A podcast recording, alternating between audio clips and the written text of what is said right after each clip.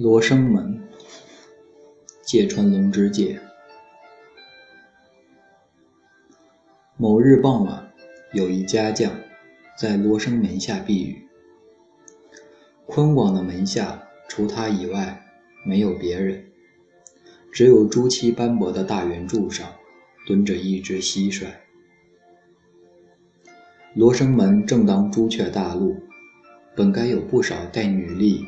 和乌软帽的男女行人到这儿来避雨，可是现在却只有他一个。这是为什么呢？因为这数年来接连遭遇了地震、台风、大火、饥馑等几次灾难，京城已经格外荒凉了。照那时留下来的记载，还有把佛像。工具打碎，将带有朱漆和飞金的木头堆在路边当柴火卖的。京城里的情况如此，像修理罗生门那样的事，当然也无人来管了。在这种荒凉景象中，便有狐狸和强盗来趁机作窝，甚至最后变成了一种习惯。把无主的尸体扔到门里来了，所以一到夕阳西下，气象阴森，谁也不上这里来了。倒是不知从哪里飞来了许多乌鸦，白昼，这些乌鸦成群的在高高的门楼顶空飞翔啼叫，特别到夕阳通红时，黑乌乌的。好似在天空撒了黑芝麻，看得分外清楚。当然，他们是到门楼上来啄来啄死人的肉的。今天因为时间已晚，一只也见不到。但在倒塌了砖石缝里长着长草的石阶上，还可以看到点点白色的鸟粪。这家将穿着洗旧的宝蓝袄。一屁股坐在共有七级的最高一层的台阶上，守护着右颊上一个大肿疮，茫然的等雨停下来。说是这家将在避雨，可是雨停之后，他也想不出要上哪里去。照说应当回主人家去，可是主人在四五天前已把他辞退了。上面提到，当时京城市面正是一片萧条。现在这家将被多年老主人辞退出来，也不外是这萧条的一个小小的余波。所以家将的避雨，说正确一点，便是被雨淋湿的家将正在无路可走，而且今天的天气。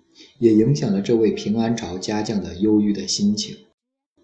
从深末下起的雨，到有时还没有停下来，家将一边不断地想明天的日子怎样过，也就是从无办法中求办法，一边耳朵里似听非听着听着朱雀大路上的雨声。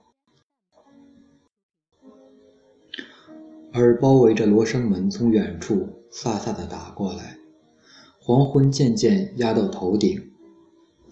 抬头望望门楼顶上斜出的飞檐上，定正挑起一朵沉重的暗云。要从无办法中找办法，便只好不择手段；要择手要择手段，便只有饿死在街头的垃圾堆里，然后像狗一样。被人拖到这门上扔掉。倘若不择手段呢？家将反复想了多次，最后便跑到这儿来了。可是这倘若想来想去，结果还是一个倘若。原来家将既决定不择手段，又加上了一个倘若。对于以后要去干的，走当强盗的路。当然是提不起更积极肯定的勇气了。家将打了一个大喷嚏，又大模大样的站起来。夜间的京城已冷得需要烤火了，风同夜暗，毫不客气地吹进门柱间。蹲在朱元朱漆圆柱上的蟋蟀已经不见了。家将缩着脖子，耸起里面衬黄小衫的宝蓝袄子的肩头，向门内四处张望。如有一个地方，既可以避风雨。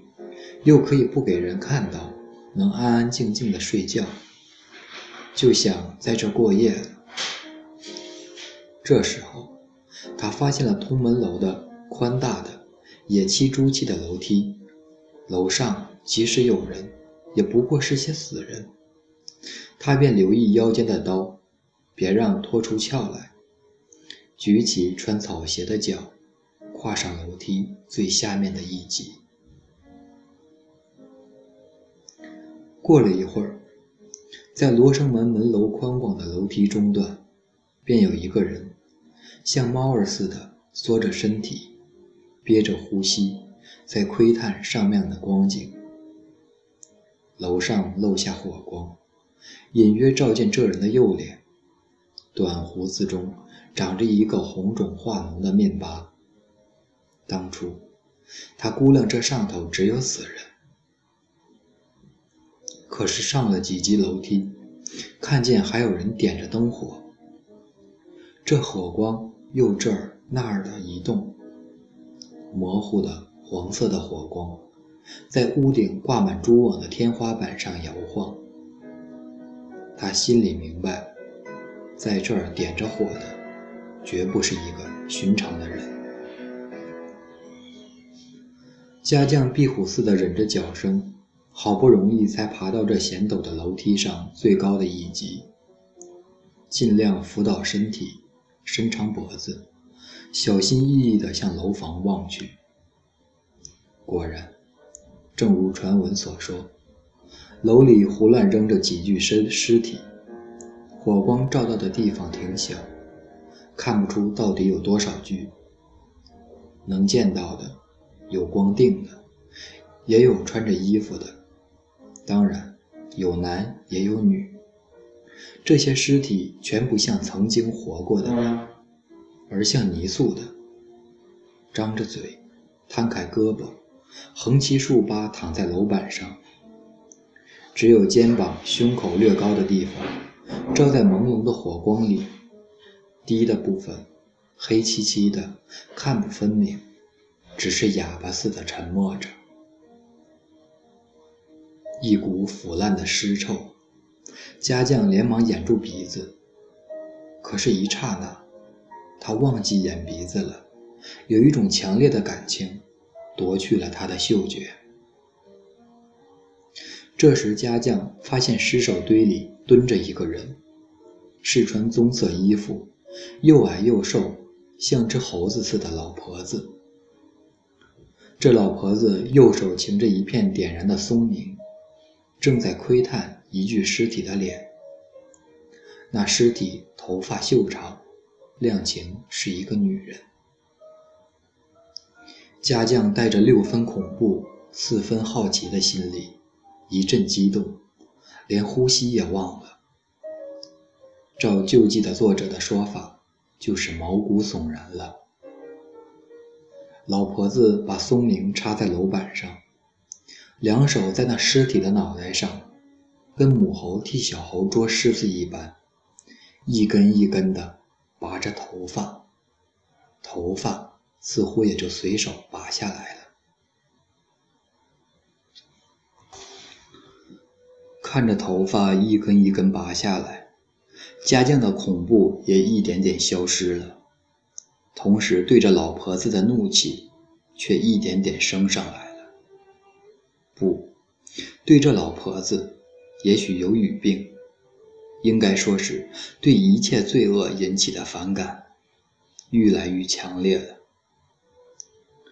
此时，如有人向着家将重提刚才他在门下想的是饿死还是当强盗的那个问题，大概他将毫不犹豫地选择饿死。他的恶恶之心，正如老婆子插在楼板上的松明，轰轰的冒出火来。他当然还不明白老婆子为什么要拔死人头发，不能公平判断这是好事还是坏事。不过他觉得在雨夜罗生门上拔死人头发，单单这一点已经是不可饶恕的罪恶。当然，他已忘记刚才自己也打算要当强盗呢。于是，家将两腿一蹬。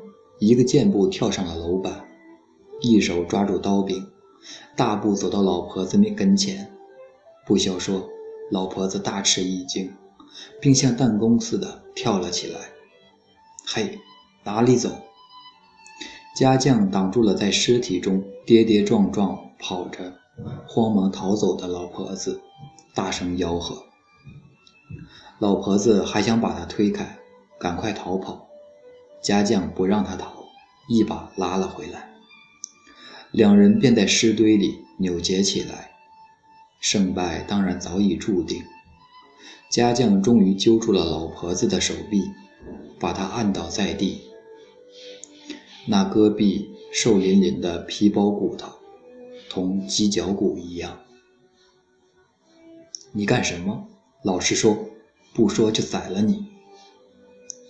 家将摔开老婆子，拔出刀鞘，举起来晃了一晃。可是老婆子不作声，两手发着抖，气喘吁吁地耸动着双肩，睁圆大眼，眼珠子几乎从眼眶里蹦出来，像哑巴似的顽固地沉默着。家将意识到老婆子的死活已全操在自己的手上。刚才火似的怒气，便渐渐冷却了。只想搞明白究竟是怎么一回事，便低头看着老婆子，放缓了口气说：“我不是巡捕厅的差人，是经过这门下的行路人，不会拿绳子捆你的。只需要告诉我，你为什么在这个时候在门楼上，到底干什么？”于是，老婆子眼睛睁得更大，用眼眶红烂的肉食鸟一般矍铄的目光盯住家将的脸，然后把发皱的鼻子同挤在一起的嘴，像吃食似的动着，牵动了细脖子的喉尖，从喉头发出乌鸦似的嗓音，一边喘气，一边传到家将的耳朵里。拔了这头发，拔了这头发，是做假发的。一听老婆子的回答，竟是意外的平凡，一阵失望。刚才那怒气又同冷酷的轻蔑一起兜上了心头。老婆子看出他的神气，一手还捏着一把刚拔下的死人头发，又像蛤蟆似的动着嘴巴，做了这样的说明。拔死人头发是不对，不过这儿这些死人，活着时也都是干这类营生的。这位我拔了他头发的女人，活着时就是把蛇肉切成一段段，晒干了当干鱼到兵营去卖的。要不是害瘟病死了，这会儿还在卖呢。他卖的干鱼味道很鲜。兵营的人买去做菜还缺少不得呢。他干那营生也不坏，要不干就得饿死，反正也是没法干嘛。你当我干这坏事，我不干就得饿死，也是没有法子呀。我跟他一样都没法子，大概他也会原谅我的。老婆子大致讲了这些话。家将把刀插进鞘里，左手按着刀柄，冷淡地听着；右手又去摸摸脸上的肿疮，听着听着，他的勇气就鼓起来了。这是他刚才在门下所缺乏的勇气。而且同刚上楼来时逮老婆子的是另外一种勇气。他不但不再为饿死还是当强盗的问题烦恼，现在他已把饿死的念头完全逐到意识之外去了。确实是这样了。老婆子的话刚说完，他讥笑地说了一声，便下定了决心，立刻跨前一步，右手离开肿包，抓住老婆子的衣襟，狠狠地说。那么，我剥你的衣服，你也不要怪我。我不这样，我也得饿死吗？家将一下子把老婆子剥光，把缠住他大腿的老婆子一脚踢到尸体上，只跨了五大步，便到了楼梯口。腋下夹着剥下的棕色衣服，一溜烟走下楼梯，消失在夜暗里了。没多一会儿，死去的老婆子从尸堆里爬起光赤的身子，嘴里哼哼哈哈的，借着还在燃烧的松明的光，爬到楼梯口，然后披散着短短的白发，向门下张望。外边是一片沉沉的黑夜，谁也不知这家将哪里去了。